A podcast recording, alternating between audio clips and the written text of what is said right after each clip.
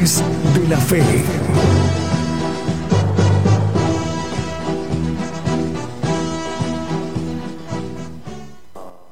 Bueno, vamos a primeramente a saludar a todos nuestros hermanos que nos escuchan a través de las radios y nos ven a través de las televisoras. Un saludo para todos y un deseo de que el mensaje pueda ser de edificación espiritual. Dios les bendiga a todos los que trabajan, a los que nos escuchan. Eh, un abrazo en el Señor.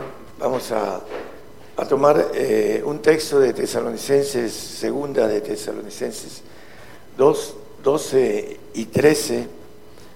Eh, el tema tiene que ver con fe de la verdad, santificación y fe de la verdad. Vamos a, ver eh, un texto que habla de esto, pero el, texto que empezamos el tema está en segunda de Tesalonicenses 2, 12 y, y 13. Dice, para que sean condenados son los que no creyeron a la verdad, antes consintieron a la iniquidad. Eh, el, el versículo 11 habla de que Dios envía una operación de error.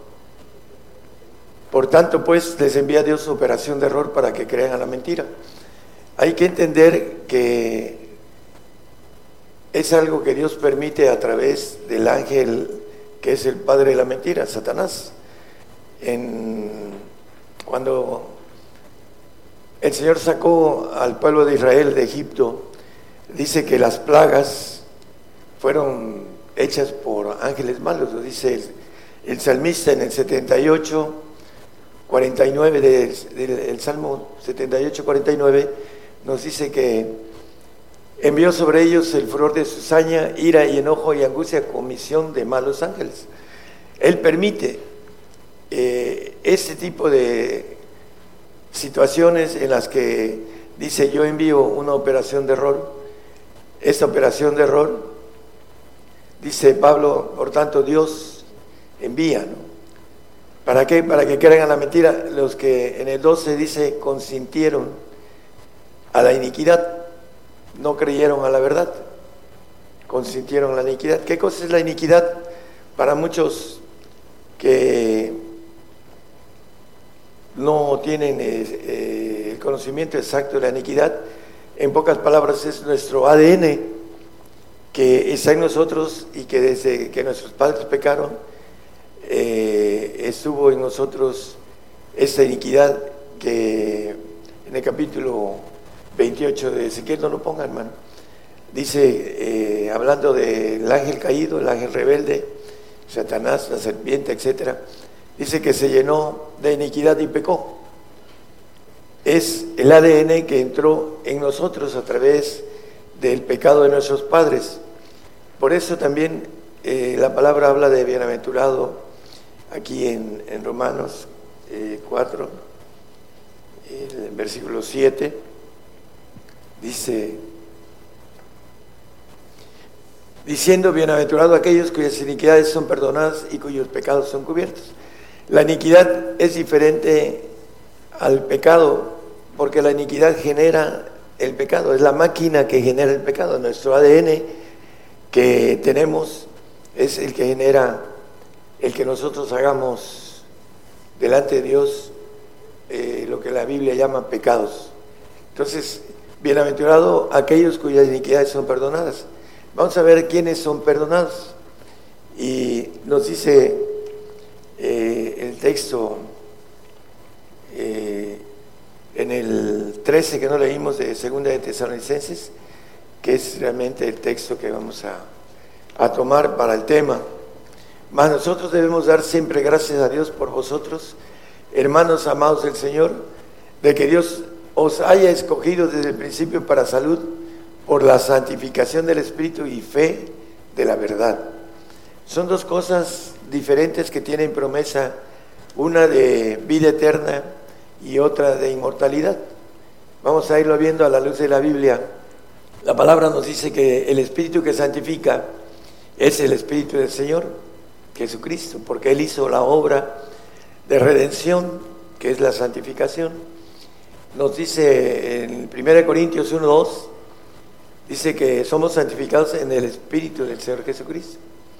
A la iglesia de Dios que está en Corintios, santificados en Cristo Jesús, llamados santos. El Espíritu del Señor nos santifica si somos dignos de Él, porque muchos creen en el Señor, mas no todos creen en lo que dice el Señor, en los mandamientos del Señor.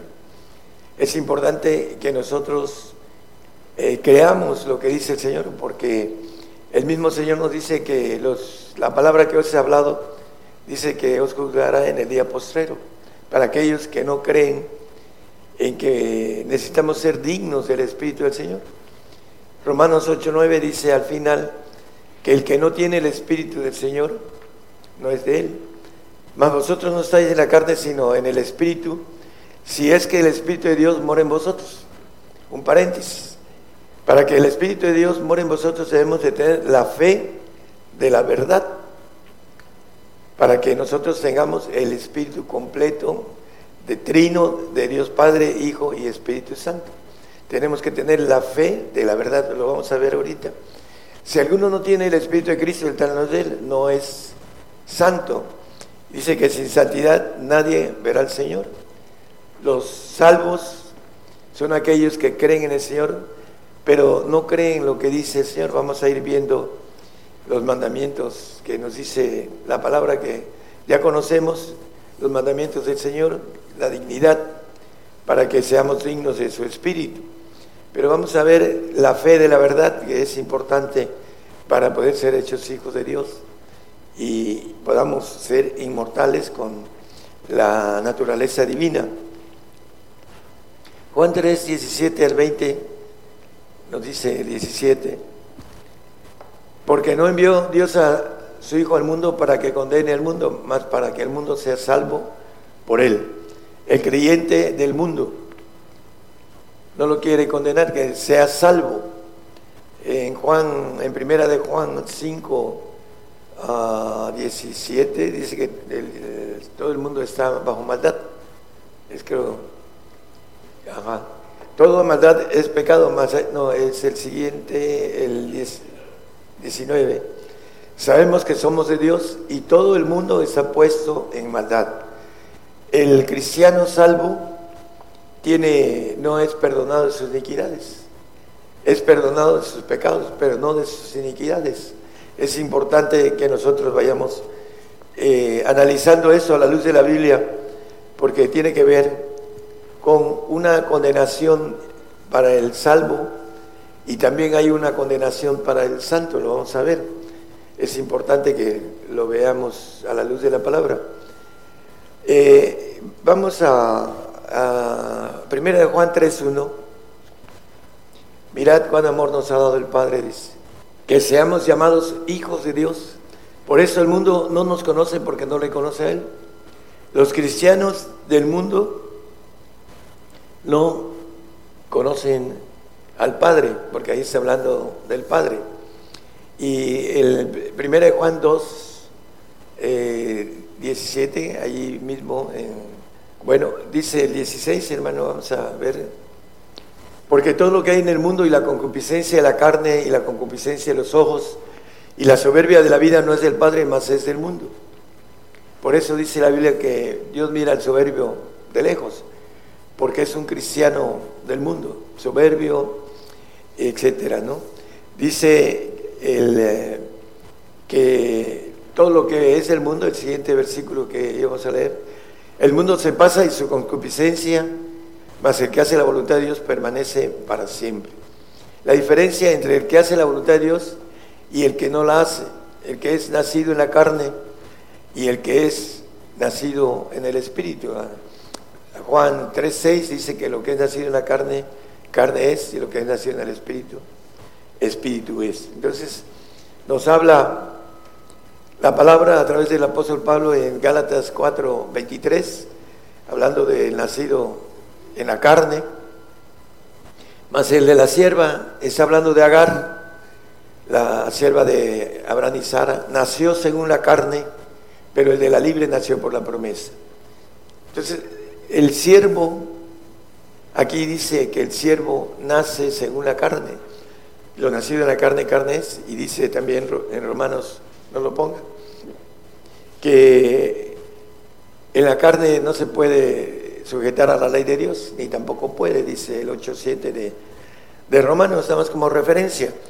En Juan, el Evangelio 8.35, dice que el siervo el nacido en la carne no queda en casa para siempre. El hijo queda en casa para siempre. Ya hemos hablado de un hijo adoptivo que es el santo y un hijo legítimo que es el perfecto. El que alcanza a vencer a Satanás. Por eso nos habla la Biblia de los que conocen al Padre. En 1 Juan 2, 13 nos dice, los que han conocido al Padre han vencido al maligno. Os escribo a vosotros, padres, porque habéis conocido a aquel que es desde el principio. Os escribo a vosotros, mancebos, porque habéis vencido al maligno. Os escribo a vosotros, hijitos, porque habéis conocido al Padre. El que conoce al Padre tiene la bendición de ser perdonado en su iniquidad y ser después, al final de los tiempos, como ofrenda que el Señor va a presentar al Padre, van a ser hechos inmortales. Esa es la bendición para el que vence al maligno. Bueno, el siervo no queda en casa para siempre, se va a un paraíso y va a tener un tiempo de vida pues mucho más largo que esta vida que tenemos aquí, bastante más largo, pero al final de cuentas va a desaparecer, no queda en casa para siempre. Por eso no nos debemos de quedar en el pacto de salvación, que es un pacto de suavidad y que no se necesita más que creer en el Señor. La condenación de los salvos es porque dice en el en Juan en el 3:20 de, de Juan, nada más como porque todo aquel que hace lo malo aborrece la luz y no viene a la luz porque sus obras no sean redarguidas. El salvo no viene a la luz. Por eso se queda en tinieblas y no sabe a dónde va. Le dicen que va al reino, que es hijo de Dios, que va a tener todo, pero anda en tinieblas y el mismo Señor dice que no sabe a dónde va. Esa es la condenación de los hombres que no alcanzan ni la santificación ni la perfección. Vamos a ver el santo, que sin santidad nadie verá al Señor dice el 12, 14 de Hebreos, seguir la paz con todos y la santidad sin la cual nadie verá al Señor. Bueno, el santo tiene la bendición de ir al reino, al reino terrenal y al reino de Dios. Pero vamos a ver eh, el punto importante del santo. Job 15, 15 dice la palabra que él no confía en los santos He aquí que en sus santos no confía, ni los cielos son limpios delante de sus ojos, los segundos cielos. El único cielo limpio es el cielo de Dios, que es el tercer cielo. Apocalipsis 2, 13 y 14. Vamos a ver. Yo sé tus obras y dónde moras, donde está la silla de Satanás, el príncipe de ese mundo, un paréntesis. Satanás es el príncipe de ese mundo. Y tiene la silla sentado gobernando esta tierra de maldad, que en esos tiempos dice la palabra del Señor que la maldad se iba a multiplicar. Y ya la estamos viendo, estamos empezando a ver la maldad multiplicada, lo que profetizó el Señor para estos días. Y aquí dice, y retienen mi nombre y no has negado mi fe, aún en los días en que Antipas, mi testigo fiel, el cual ha sido muerto entre vosotros donde Satanás mora. Bueno, el santo no ha vencido a Satanás. El que vence a Satanás es aquel que conoce al Padre. Así lo dice el 2, 13 y 14 de Primera de Juan. El que vence a Satanás es aquel que conoce al Padre, el que recibe el Espíritu del Padre, el que anda en la fe de la verdad como leímos aquí en Tesalonicenses, el que anda en la fe de la verdad. porque habla de dos cosas, dice el Espíritu que santifica. Dice en el 13, dice eh, desde el principio para salud por la santificación del Espíritu, el Espíritu de, Jesucristo que nos santifica, y fe de la verdad. Hay que tener conocimiento y fe para poder tener al Padre. Y vamos a ver algo con relación a eso, pero vamos a seguir con el santo que tiene el...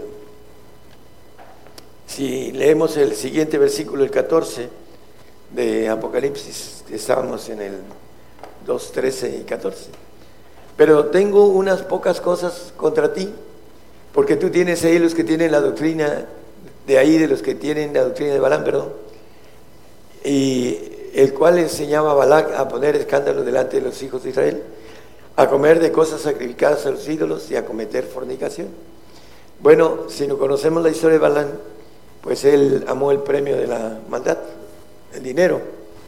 Y por esa razón aquí lo toma el ángel dándole la revelación a Juan, que tiene la doctrina de Balán. Hay muchos que tienen la doctrina de prosperidad y no entienden el camino de la perfección de la fe, de la verdad, y muchos van a ser reprobados como eh, engañados, dice que aún los escogidos pueden ser engañados.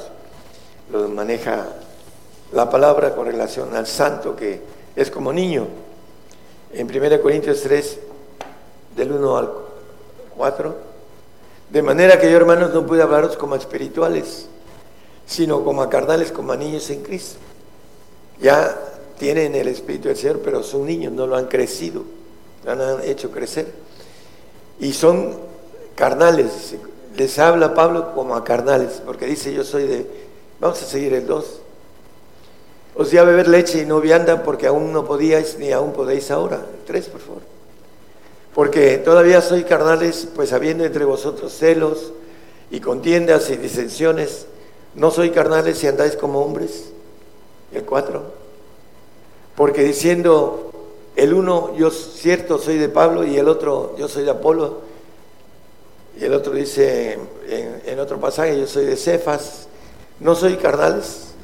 Bueno, muchos dicen, yo soy bautista, yo soy adventista, yo soy pentecostés, yo soy presbiteriano, metodista, etcétera.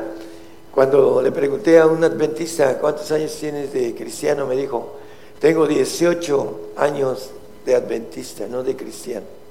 Ponen primero su denominación que como son niños, ni siquiera llegan a niños algunos, porque no dice que de la gracia han caído, del Espíritu de gracia, que es Jesucristo, porque se justifican por la ley o por las obras y no se justifican por lo que dice realmente la palabra, que debemos ser dignos del Señor para ser santificados. Y para que podamos conocer al Padre necesitamos la fe de la verdad. Eso es importante que nosotros lo analicemos a la luz de la Biblia en ah, el 14 de Juan 16 y 17. Dice en el 15, no lo ponga hermanos, si me amáis, guardad mis mandamientos. Y dice, y yo rogaré al Padre y os dará otro consolador para que esté con vosotros para siempre. El Espíritu de verdad, el del Padre, que es el Espíritu que nos da inmortalidad, por eso va a estar para siempre en nosotros. Al cual el mundo no puede recibir porque no le ve ni le conoce. Mas vosotros le conocéis porque está con vosotros y estará en vosotros. Como dice en primera de Juan el mismo escritor, el mismo apóstol Juan, que habéis vencido al maligno porque habéis conocido al Padre. Segunda de Juan 1.4, mucho me he gozado porque he hallado de tus hijos que andan en verdad como nosotros hemos recibido el mandamiento del Padre. El Espíritu de verdad viene a través de pagar los mandamientos del Señor y los mandamientos del Padre. Dice en Juan 15, 10 que hay mandamientos de Cristo y hay mandamientos del Padre. Es importante encontrar y pagar los mandamientos del Hijo para poder llegar a, los, a guardar los mandamientos del Padre. Si guardares mis mandamientos estaréis en mi amor, como también he guardado los mandamientos de mi Padre y estoy en su amor. Mirad cuánto amor nos ha dado el Padre que seamos llamados hijos de Dios. Por eso el mundo no le conoce, es el 3.1 de primera de Juan. Aquí está muy claro los mandamientos de mi Padre y estoy en su amor. El único amor que da inmortalidad no es que el Señor no nos, no nos dé, no nos da a través del Padre. Ya hemos dicho algunas cosas sobre esto. Pero amor quiere decir inmortalidad. Dios es amor. Y el que no ama no conoce a Dios porque Dios es amor. A sin y mor, muerte. Sin muerte es lo que quiere decir amor.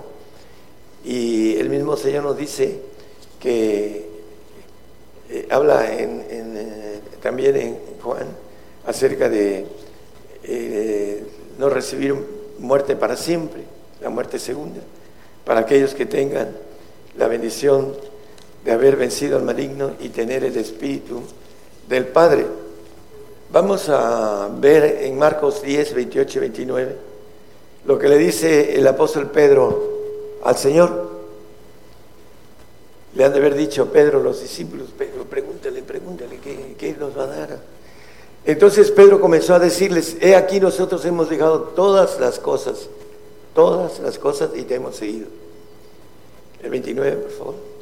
Y respondiendo Jesús dijo, de cierto digo que no hay ninguno que haya dejado casa o hermanos o hermanas o padre o madre o mujer o hijos o heredades por, por causa de mí y del Evangelio, 30 por favor, que no reciba cien tantos ahora en ese tiempo, en el milenio, casas y hermanos y hermanas y madres e hijos y heredades con persecuciones, y en el siglo venidero la vida eterna en los cielos.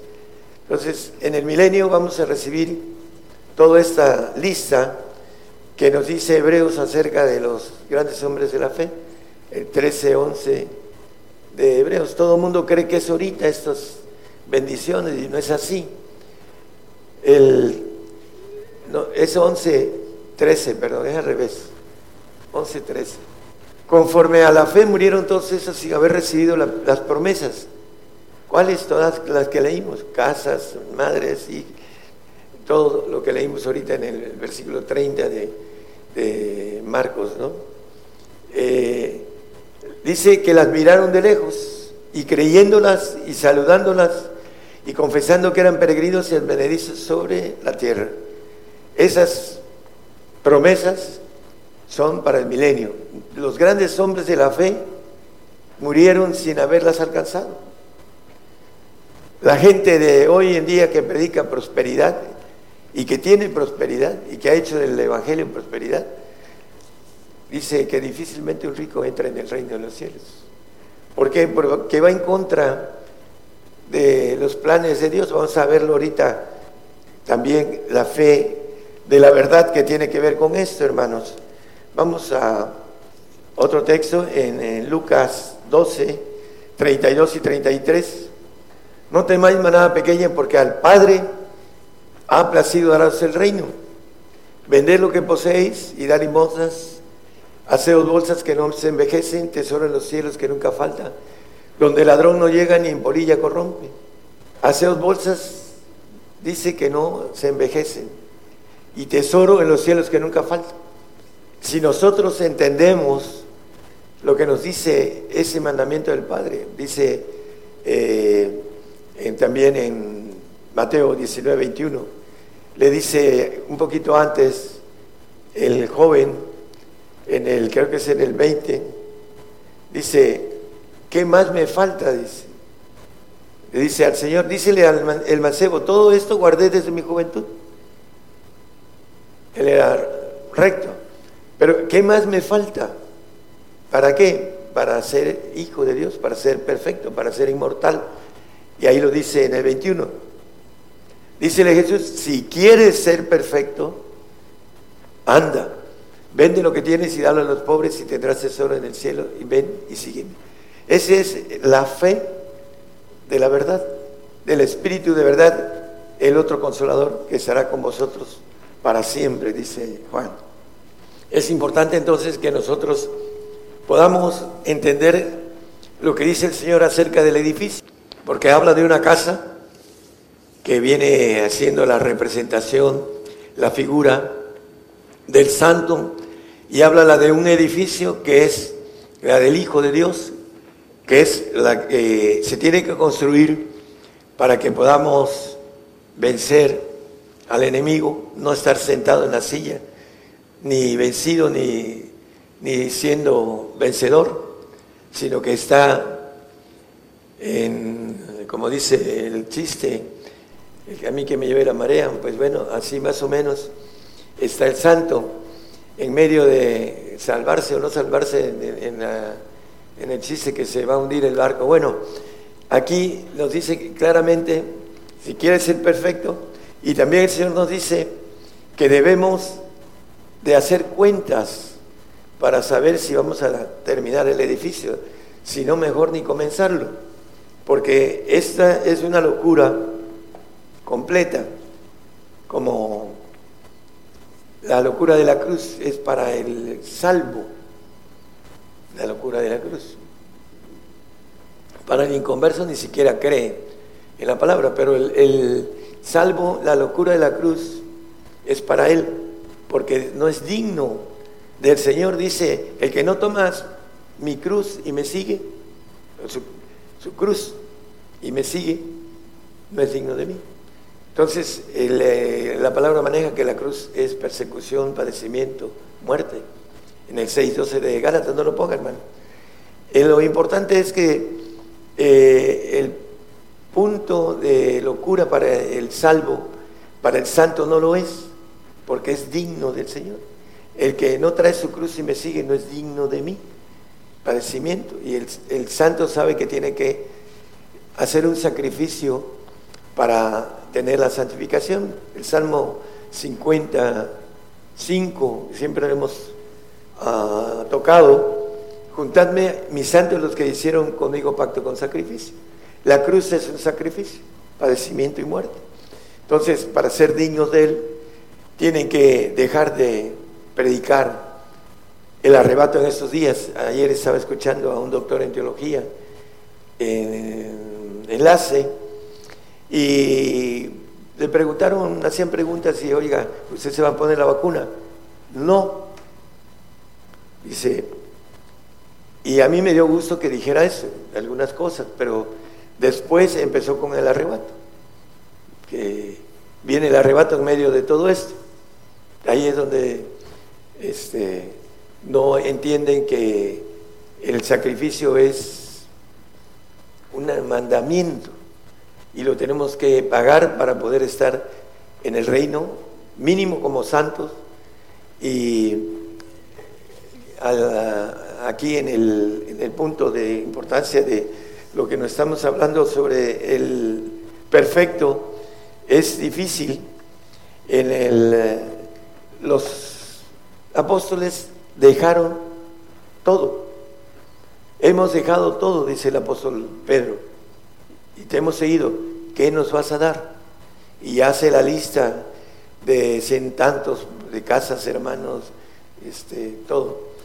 Pero el punto es que fueron llamados, ellos fueron escogidos y dejaron todo.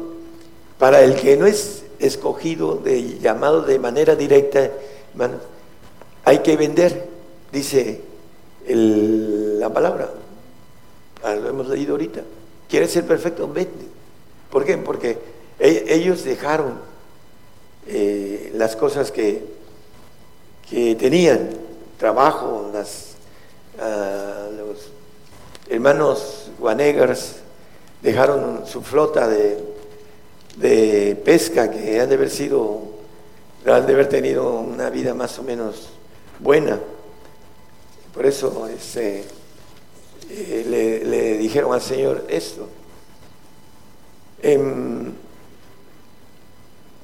segunda de Juan 1.10, si alguno viene a vosotros y no trae esta doctrina, ¿cuál? Ahorita la vamos a ver.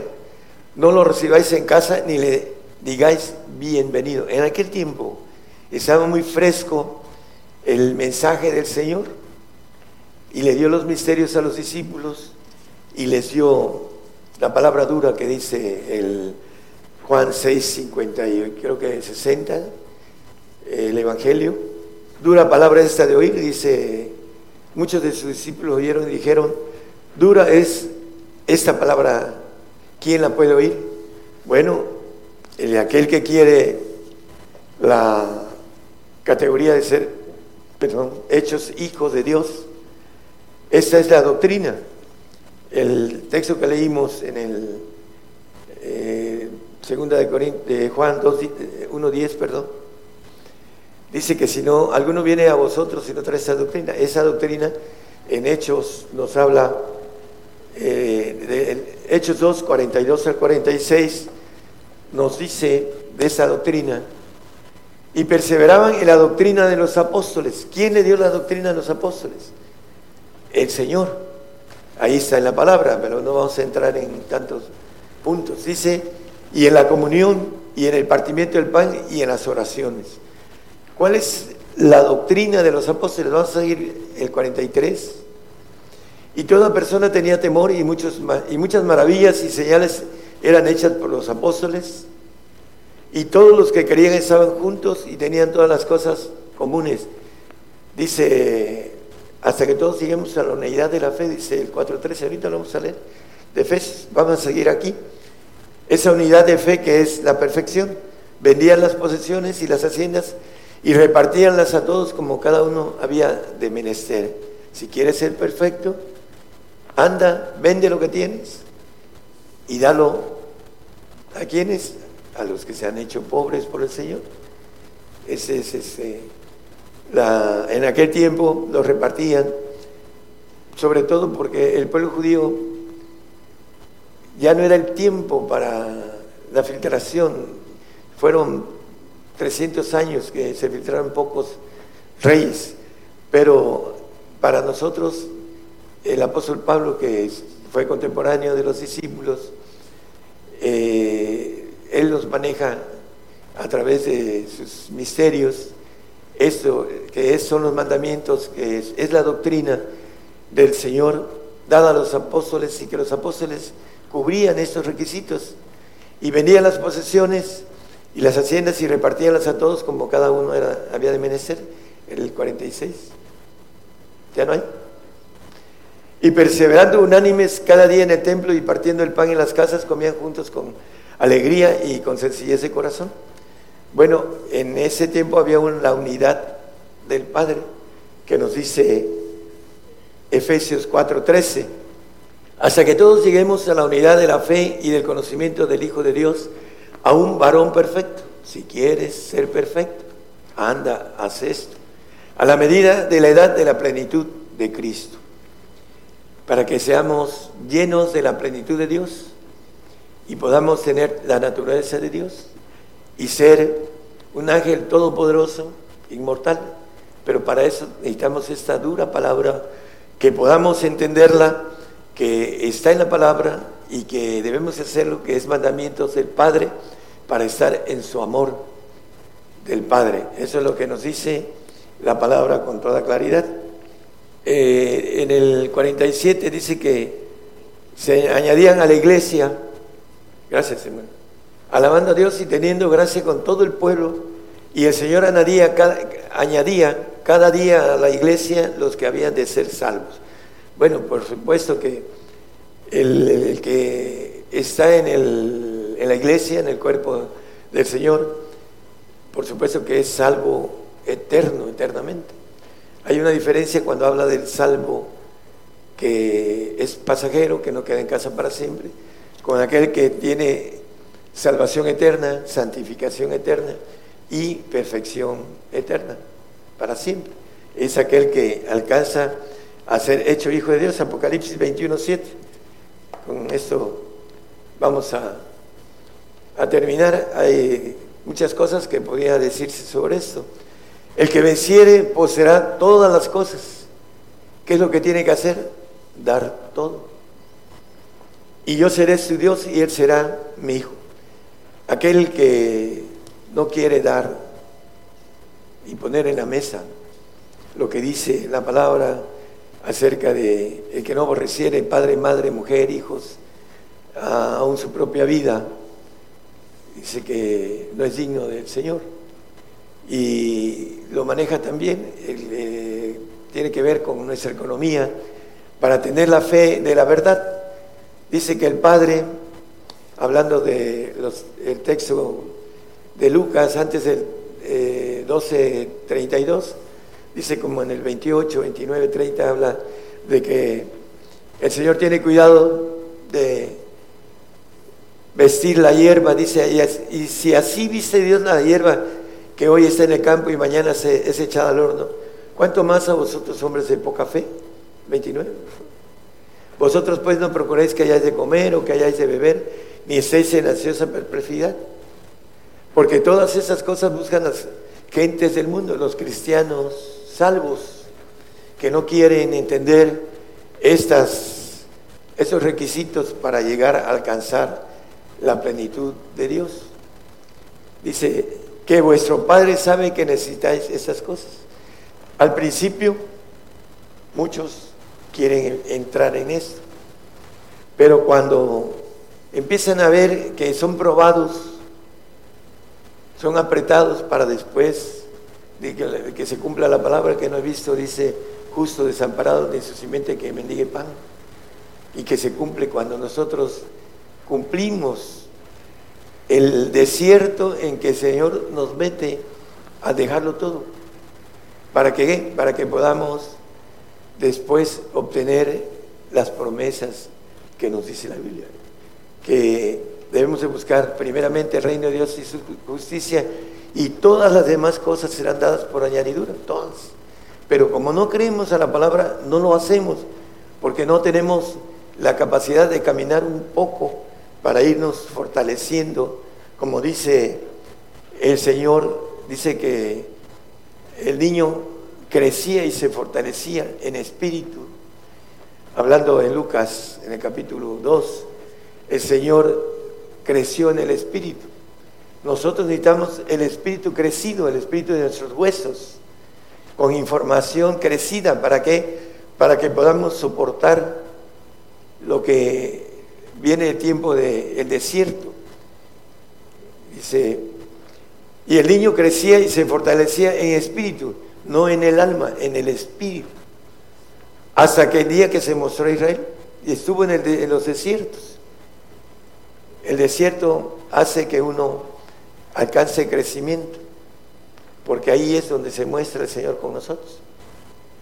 En la intimidad de la dureza, de ser probados por eso, si bueno, ¿y yo qué voy a comer? Dice, si doy todo y, y, mi mujer y mis hijos, los que están casados.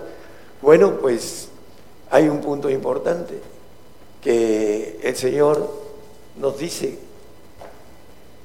En el desierto los niños, los niños, sus zapatos crecieron y nunca se desgastaron. Su ropa creció y nunca se desgastó.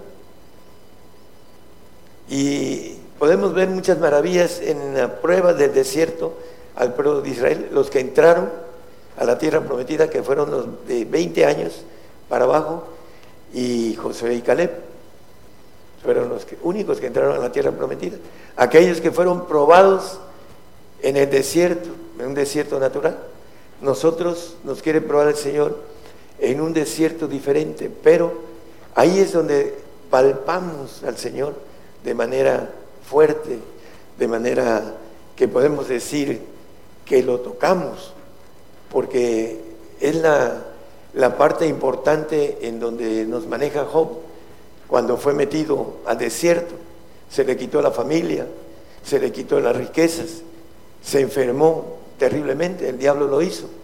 Y al final dice, de oídas se había oído antes, aunque era un hombre recto y estaba protegido por Dios.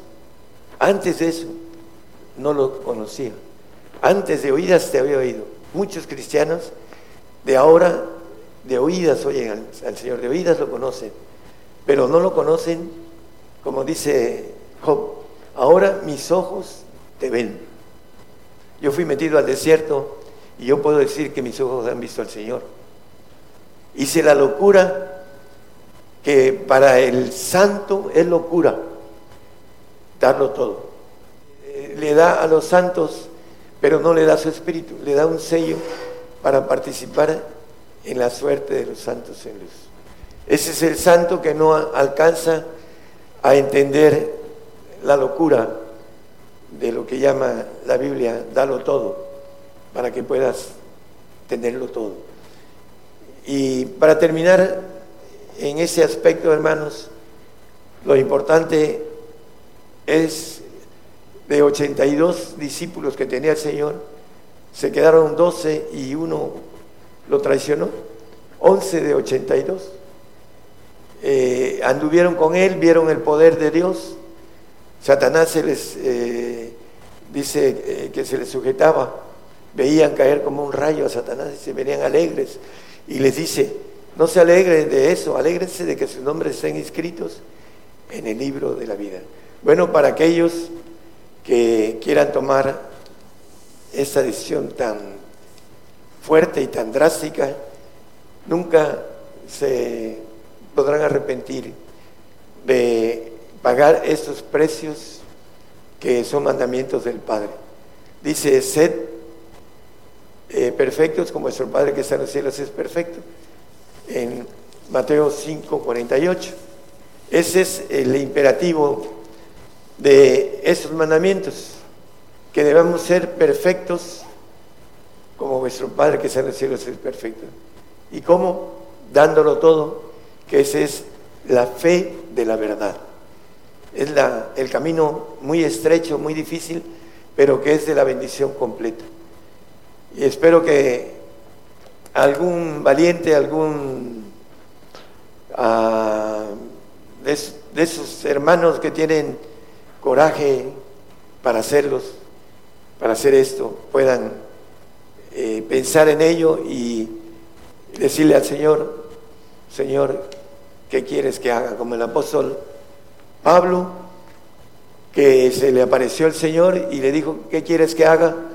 Y en Filipenses 3:15, él maneja, se maneja como perfecto. Así que todos los que somos perfectos, escribiéndole a los filipenses, esto mismo sintamos. Y si otra cosa sentís, eso también os revelará Dios. El 3 el último versículo, el 3, ¿qué? 21, 3.21. Dice que el cual transformará el cuerpo de nuestra bajeza para ser semejantes al cuerpo de su gloria, por la operación con la cual puede también sujetar así todas las cosas. La gloria que me diste, les he dado a todos aquellos que paguemos el costo de los mandamientos del Señor para entrar en los mandamientos del Padre. Tenemos muy poco tiempo, hermanos. A última hora están siendo invitados aquellos valientes, aquellos esforzados, aquellos corajudos, bragados, como dicen aquí en el norte. Ellos eh, puedan decirle al que anda contratando, que es el Señor, trabajadores a última hora y la paga es la misma, ser hechos hijos de Dios pagando esos costos, esos precios que nos habla la Biblia. Dios les bendiga a todos.